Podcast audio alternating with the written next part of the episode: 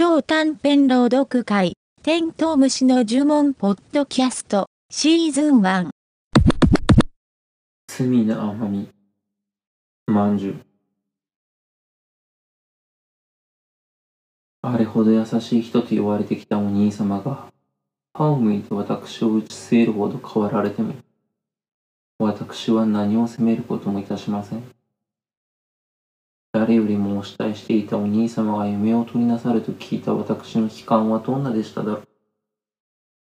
それも私の親友のとしこさんがお相手であるなぞ。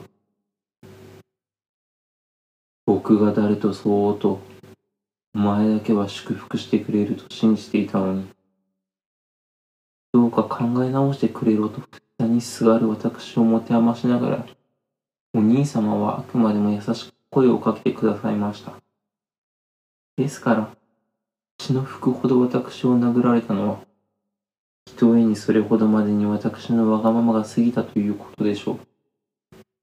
止めどこなく、流れる血にお兄様はひどく動揺なさりましたが、それでも、謝ろうとはなさいませんでした。私が泣くたび、打ち据えるようになられたのはそれからでした。やけのさしたとしこさんに捨てられると、暴力は日常的になりました。刃物さえ振るうようになりました。猿としこさんは、お兄様を堕落せしめた私よりお兄様自身により冷ややかな視線を向けたことが印象的です。お前のせいだ。お前の、お前の、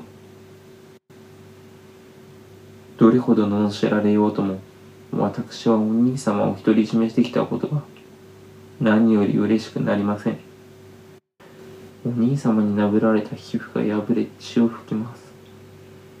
私は眉、お兄様の唇を無双しながら、破れた自分の皮膚を吸うのです。